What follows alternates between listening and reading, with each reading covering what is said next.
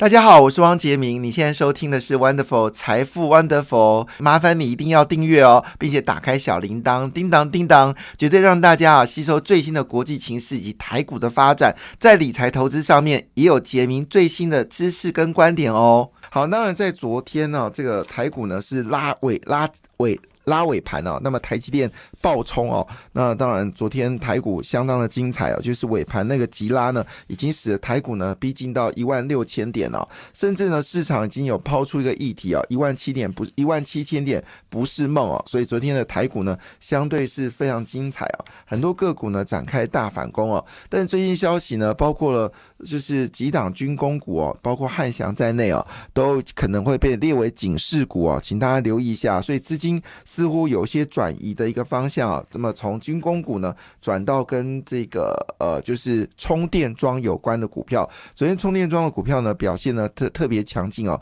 包括了宏基呃哦建基跟飞鸿呢都非常的强劲哦。有消息指出呢，外资正在去工军工啊转这个充电哦。那因为最近呃台湾的特斯拉卖的真的非常好，现在特斯拉已经成为进口车的第三名哈。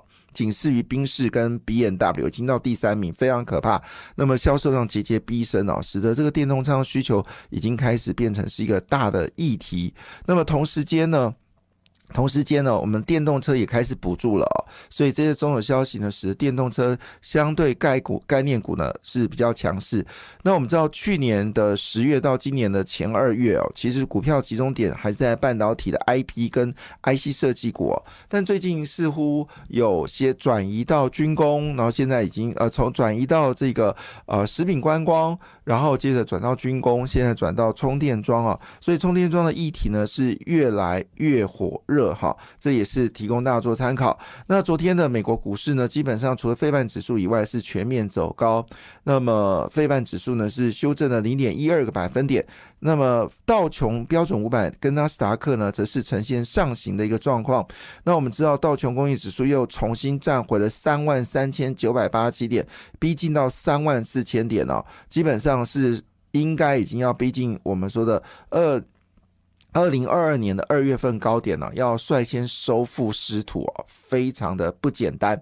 那标准五百指数呢，也到了四千一百五十一点哦，哇，非常强劲哦。纳斯达克则是一万两千一百五十七点了。那么之前纳斯达克最高点是一万四千点了，已经逐渐的收复失土哦。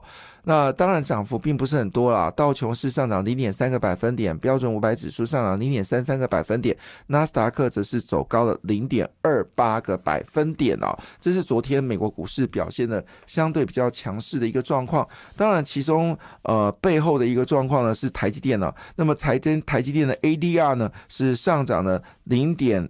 九个百分点了，收在八十七点九九美金哦。那台积电之前 ADR 最高是涨到了一百三十块美金哦，最低是六十块美金。现在那之前最高呢，曾经到九十一块美金哦，那现在是八十七块美金哦。所以看得出来，整个 ADR 价格呢有持续走高，联电则是修正的哈，刘正是修正了一点点啊，那修正了零点八六个百分点啊，这是昨天的一个呃修修。修正的一呃是小幅的修正啊，不是那么的严重。但有消息指出呢，半导体产业呢正要进入到所谓的喷发期哦，这是呃一个专家说的。我们来看看这位专家怎么讲哦。好，台积电啊，我们正确数字来跟大家报告。台积电昨天上涨零点九一个百分点，联电是上涨零点九六个百分点哦，日月光则是下跌零点二七个百分点。在费半指数里面呢，其中艾斯摩尔是跌幅比较凶猛，因为传出来台积电呢砍掉四成的订单哦。那现在不确认这个消息到底是真的还是假的，但这消息指出来是艾斯摩尔股票大跌，反而台积电上涨，表示。大部分的呃，这个投资人还是担心啊，台积电过度的投资会不会造成日后的财务压力哦？所以呢，反而对于台积电砍单这件事呢，是报以热情的掌声哦。因为通常这种消息，台积应该跌的。就台积电其实昨天晚上已经站回季，昨天在台股已经站回季线了哦。那这个所以表示呢，越大利空呢，股票市场越是有买进的动作。好，这边我特别要补充一下联发科哈。那么昨天呢，有一家公司呢叫高盛哦，那么高盛呢就前天的时候突然无预警的把联发科呢就调降到只剩下六百多块钱哦，这个是有一点点的夸张啊，我个人认为是有点夸张。为什么这么说呢？那如果各位去查，就是有关这个就是高盛证券哦，对于呃台湾的这个台积电呢，好。他过去呃几次的说法呢，其实都非常的不精准哦。那所以呢，反而是我们认为呢，是值得去做所谓的反向操作。来给大家提醒哦，在二零二三年二月十一号的时候呢，当时哦这个台积电是最高的价格哈，是六百八十八块的时候呢，台积电呢，呃高盛呢在。台积电要大跌的前夕呢，好喊出哦，台积电的目标价是调高到七百零八块，诶，调高了连电哦。结果调高完之后呢，台积电就大跌哈，这是印象很深刻的事情，在二月十三号。然后呢，到了十月份的时候呢，就是台积电跟联电要准备大反弹的前夕呢，好，那么高盛呢，则是把台积电呢，呃，移除到。要买进的这个呃这个这个名单里面了，而且大砍它的目标价只剩下四百四十五元了。所以高盛在台积电最贵的时候呢，调高目标价；而在最便宜的时候呢，调降了目标价。这是高盛过去的经验。所以高盛基本上我们都把它的内容呢，都呃列定为就是呃反向操作啊。那呃，在五天前呢，台积电呢又被高盛哦砍到只剩下六百三十块钱哦。那当然了，六百三十块离现在价格还是有点距离啊。但是砍价的目的呢，就表示不看好台积电嘛。但是没想到呢，台积电呢在昨天呢已经涨回季线了，已经涨回季线了，已经涨回季线了。那到底高盛什么时候看坏？半导体呢？好，这个在去年呢，整个半导体二月份一直跌嘛，哈，那么四月跌一波，六月又跌一波的时候，结果高盛呢是到什么时候才正式觉得台积电呃半导体要砍单呢？它是拖到了七月一号。拖到七月一号，确实啊，他讲完之后呢，台积电跟这个联电呢，曾经在七月到八月又重挫一次哦，结果在十月份呢，高盛补枪啊，说台这个目标价要继续往下掉的时候呢，反而那个时间点呢是买进时机哦，买进时机哦，那也就是说，我要特别解释一下哦，高盛哦，在七月份的时候才说半导体的修正潮才开始，事实上呢，整个修正的时间是从。其实第二季就已经传出来，半导体的库存已经在增加。联发科当时已经跌破一千块了，所以换个角度来看呢，其实如果按照高盛的说法呢，应该是要跟他倒着做哈，才是正确的。跟着高盛做，跟着高盛倒着做哈，才是。呃，正确的，这是我们看到过去高盛在针对目标价的部分呢，做出了许多非常可笑的决定哦。那当然，他对联发科的砍价动作也造成昨天联发科呃有下跌嘛。但很多分析师说，赶快买进联发科哦。那为什么这么说呢？因为事实上，联发科现在的发展已经不是单纯的就是手机晶片了，而且呢，我们从整个方向来看哦。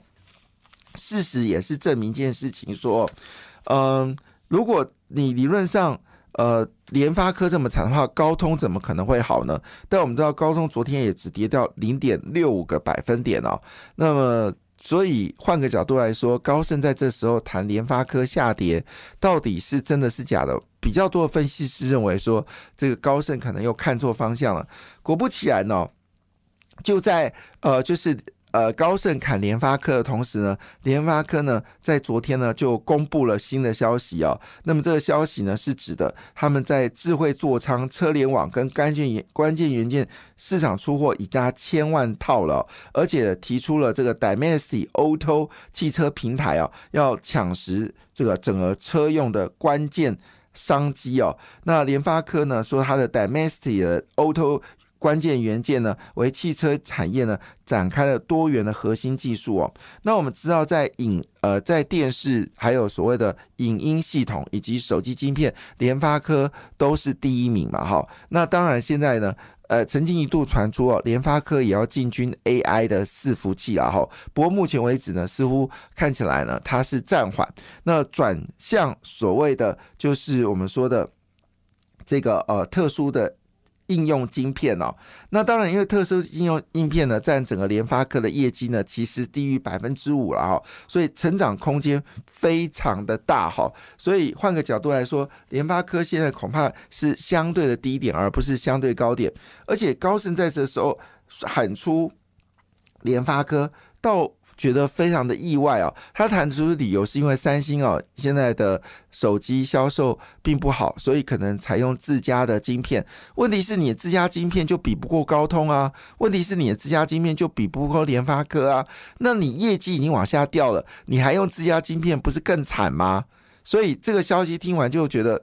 哪里就觉得不对劲？理论上，你业绩下滑，你应该相对的是要去增加竞争力。你当然使用的晶片是要用比较好的晶片呐。而且说实在讲难听一点啊，哈，三星如果用自己晶片是用三星的代工来做生产的，那三星代工好吗？好，那同样的晶片交给三星跟呃台积电来做，台积电的效能就是比较高。那你用联发科，就表示你用的是台积电的技术。好，那你用的是自家晶片，你用的是三星技术，原本你的晶片效能已经比不过联发科了，然后你再用自家的代工做的话，那不是更惨？所以这个消息，我在昨天看到高盛消息的时候，当然市场还是还是听到消息，还是做卖出的动作了哈。但是呢，看起来高盛过去说准的经验，我们看看只是呃笑一笑了哈。那当然跟所谓的车用商机部分呢，影响最剧烈的应该是羚羊哈，因为羚羊在车用座舱晶片已经抢下一席之地哦，其中也包括车内的资讯娱乐系统。糟糕，这是联发科最强的。那还有包括了环境侦测。盲点侦测，而且已经打入中国、日本跟美国。那当然，呃，相较英飞凌、恩智浦、易发半体、德州仪器、瑞萨电子哦这些国际的车用晶片来说，其实相对行车安全的晶片，台湾还是属于鸭子划水的状况。那么，羚羊以前做消费性电子哦，现在打进到车用电子呢，也就是为什么羚羊的羚羊的股价呢，最近其实是有一定的上涨。那这个市场非常大。所以联发科如果攻进车用的领域，会不会有机会呃取代羚羊呢？这也是大家所担心的问题哦。好了，那我们就继续来看这个发展哦。好了，当然回到了就是指数部分哦，就是整个美国股市看起来状况呢，其实没有那么悲观的。同时间呢，东北亚股市呢也喊出了春季反攻哦。现在最热门的股票市场就是日本跟韩国。上一周哦，韩国荣登亚洲的这个呃，就是呃买买超。买超网哈，那跌台积这个啊，韩国的这个指数呢，已经回到两万五千七百点啊，对，是错，两千五百七十五点，对不起啊，两千五百七十五点。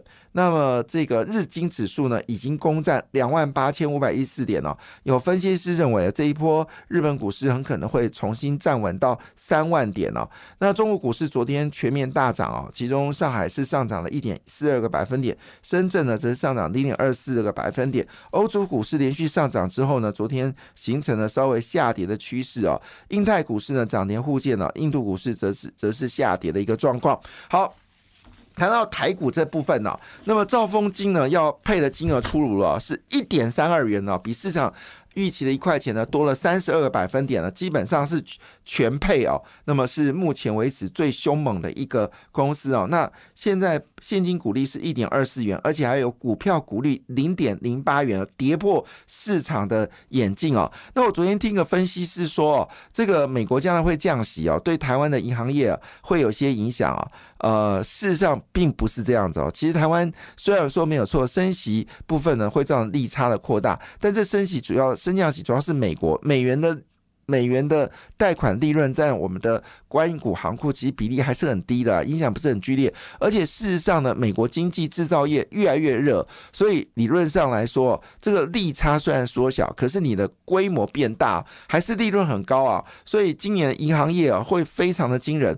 那么呃，以目前为止呢，美国现在已经开始掀起了制造业的投资潮哦。拜登大规模的补贴措施哦，已经带动半导体还有洁净科技呢，投资金额高。与二零二一年来比呢，已经翻倍了哈。那当然这部分呃影响所及，其实跟我们台湾的太阳能的晶呃这个设备晶片一样联呃联合再生啊，好元晶啊，影响比较剧烈哈。所以整体的趋势来看呢，基本上来说还是朝向。呃，就是我们说的呃洁净能源，好洁净能源啊为主哦，还有包括我们说的网通哦，台达电、建和新、茂联哦。感谢你的收听，也祝福你投资顺利，荷包一定定要给它满满哦。请订阅杰明的 Podcast 跟 YouTube 频道财富 Wonderful，感谢谢谢 Lola。